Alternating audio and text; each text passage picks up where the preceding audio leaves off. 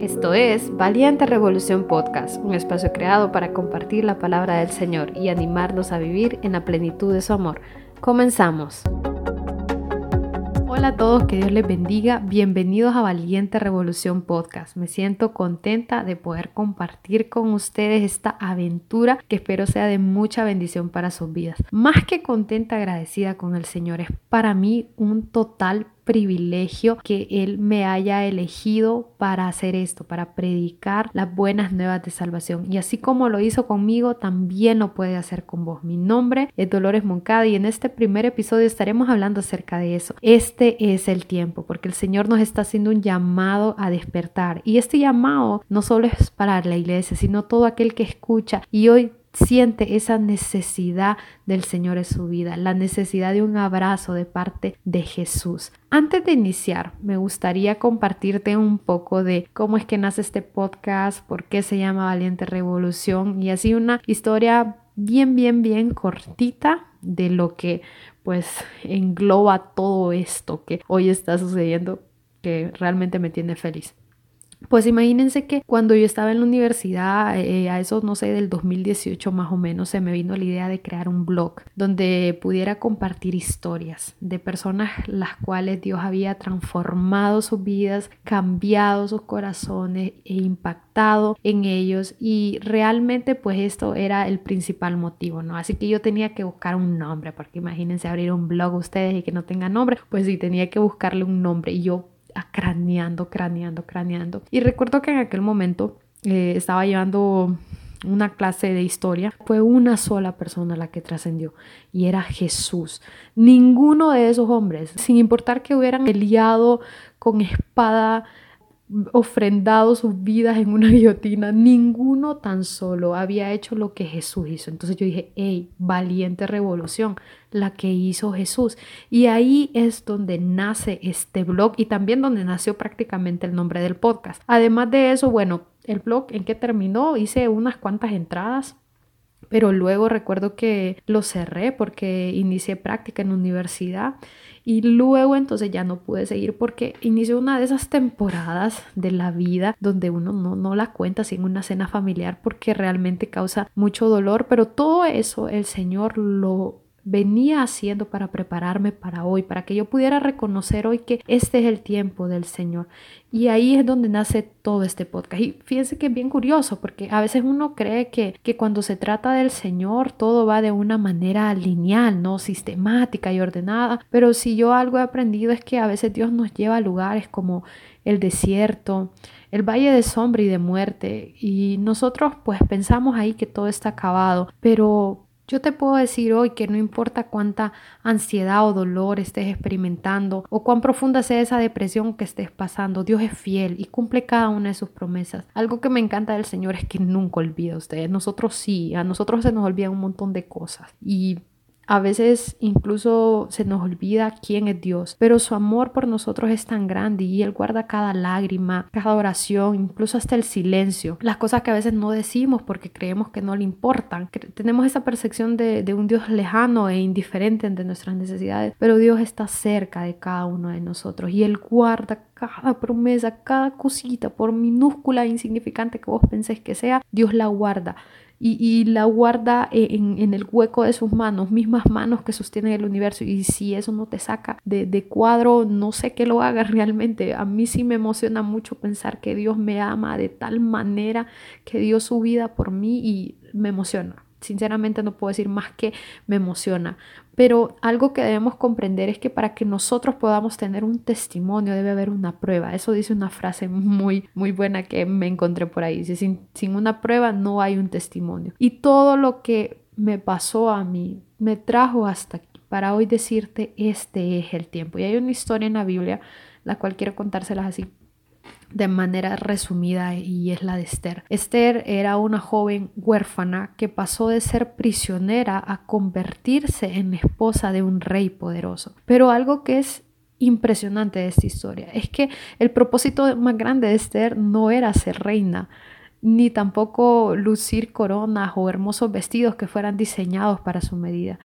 Dios la había preparado para que ella pudiera ayudar a todo un pueblo. Y muy probablemente vos tengas hoy metas claras, ¿no? Quizás entre ellas esté entrar a la universidad o graduarte, conseguir un empleo, el empleo de tus sueños, casarte, comprar una casa y vivir una vida cómoda como todos buscan, que no es algo malo, pero debemos entender que Dios tiene un propósito más grande para nuestras vidas, que sobrepasa, en serio, es que es tan impresionante cuán grandes son los propósitos de Dios y que van más allá de lo que nosotros podamos esperar, planificar o incluso imaginar. Esta historia de Esther nos enseña que para que nosotros podamos cumplir ese propósito, primero vamos a tener que pasar por un proceso. Y ese proceso a nosotros nos va a ayudar a saber cuándo actuar y principalmente saber cuál es la voluntad de Dios en nuestras vidas. Ahora, ese proceso que es necesario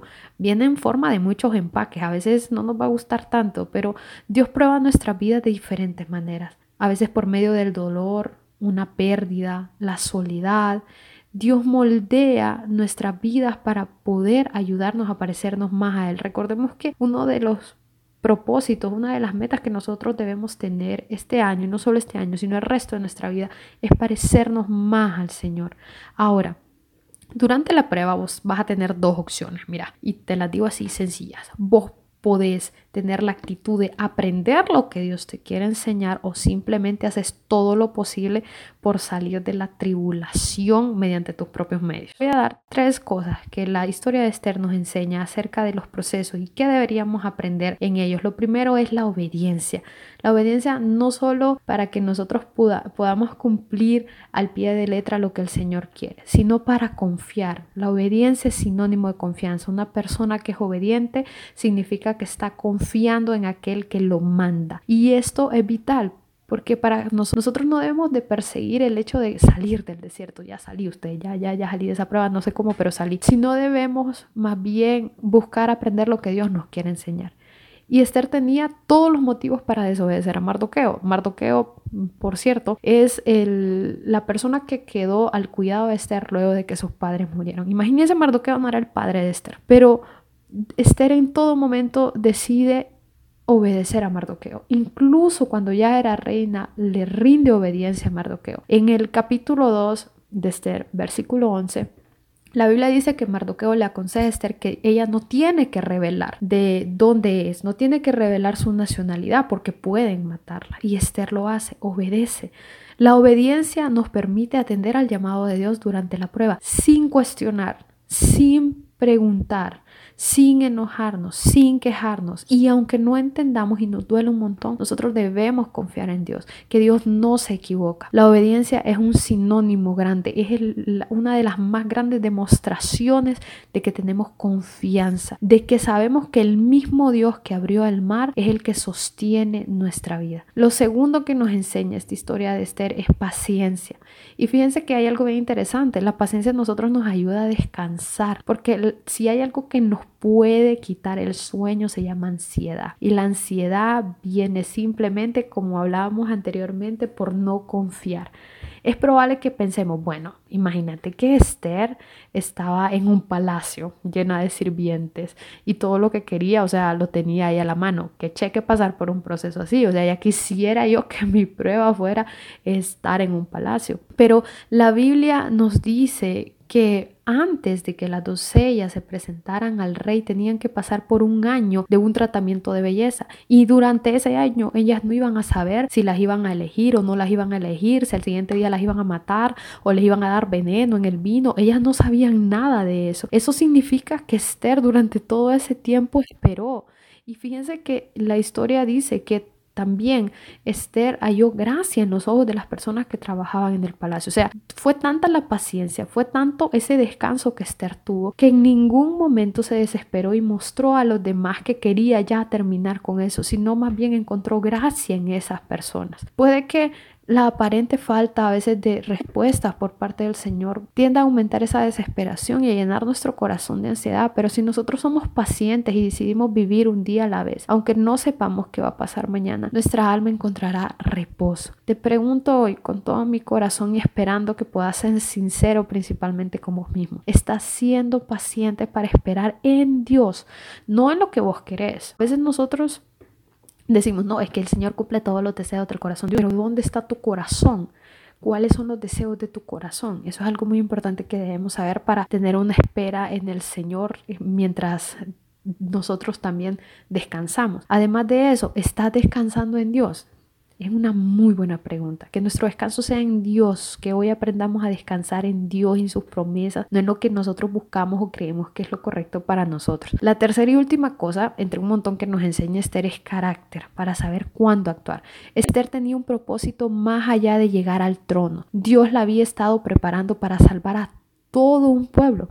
Dios necesitaba que ella fuera principalmente valiente. Pero imagínate que Esther no hubiera sido obediente a las pequeñas cosas que Mardoqueo le mandaba, por ejemplo, cuando estaba pequeña o ya estando grande que le dijo que no revelara su origen. ¿Qué hubiera pasado?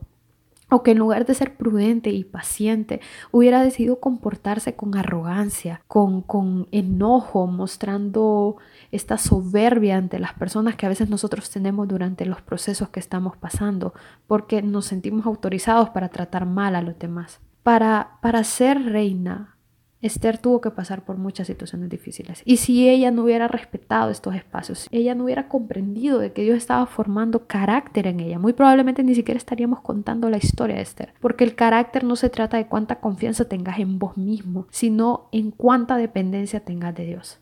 La vulnerabilidad, qué importante es un carácter formado en lo vulnerable, en la humildad, porque solo así sabemos que hemos escuchado la voz de Dios y no nuestros propios deseos. Que nuestro carácter esté orientado a imitar lo máximo al Señor, no a tener un carácter individualista, ¿no? lleno de orgullo y de decir es que yo tengo este carácter. Pero nosotros desde ahora debemos buscar tener el carácter que tuvo Cristo. Qué importante es que nosotros durante estos tiempos difíciles tengamos ese crecimiento en carácter. Porque solo así vamos a saber qué hacer cuando el Señor ya nos diga, hey, este es el tiempo, vámonos. Esther era la reina y para llegar ahí había tenido que pasar un largo camino. El mismo donde tuvo que aprender a desarrollar muchas actitudes. Y ya lo decíamos, principalmente el carácter. Dios nos prepara durante los tiempos difíciles para momentos exactos. Es como cuando, no sé, vos estás estudiando una carrera y en la carrera te dicen, mire, apréndase bien eso. Y cuando ya estás trabajando y te pasa lo que te dicen, nos damos cuenta que era cierto, que sí, todo eso nos iba a servir después. Muchos de nosotros creemos que solo se trata de salir del desierto y ya, pues va a comer tacos. Pero la historia de Esther nos enseña que hay un propósito más grande que llegar a ser algo o llegar a ser alguien en la vida. Cuando la tribulación termine, debemos ayudar principalmente a los demás. Y eso es una de las cosas que yo creo que, que nosotros debemos hacer en este tiempo. Y debemos darnos cuenta que este tiempo es para servir. ¿Cuánta necesidad hay principalmente en nuestro país, Honduras? ¿Cuánta necesidad hay de gente que sirva? De personas que muestren esos frutos del Espíritu Santo mediante el servicio a otros.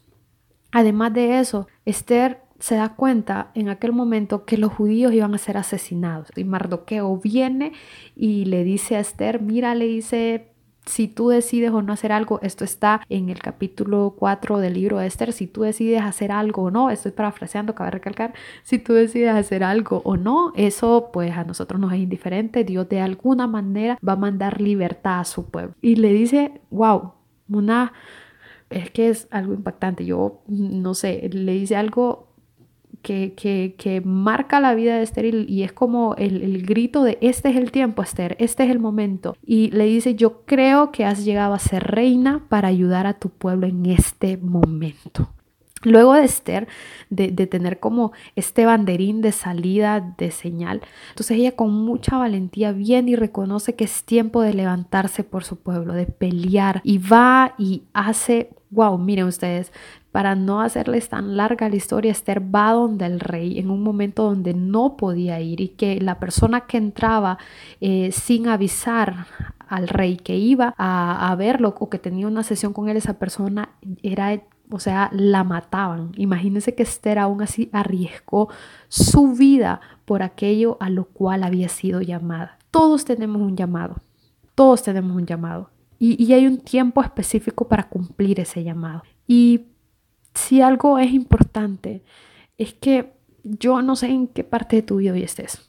Yo sinceramente lo desconozco. Quizás la duda y la confusión han traído desánimo lo primero es que este es el tiempo de regresar a Dios, de volver a los brazos del Padre. Ese Padre que es amoroso y dio lo mejor, lo que más amaba, solo por nosotros.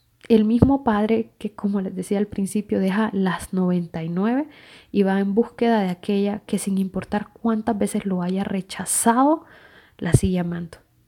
También este es el tiempo para predicar el mensaje de salvación. ¿Saben cuánta necesidad hay de las personas de encontrar esperanza en algo o en alguien, nosotros tenemos ese alguien. Compartamos con los demás las buenas nuevas de salvación. Aquellos que no tienen ni ánimo ni esperanza necesitan escuchar del Señor.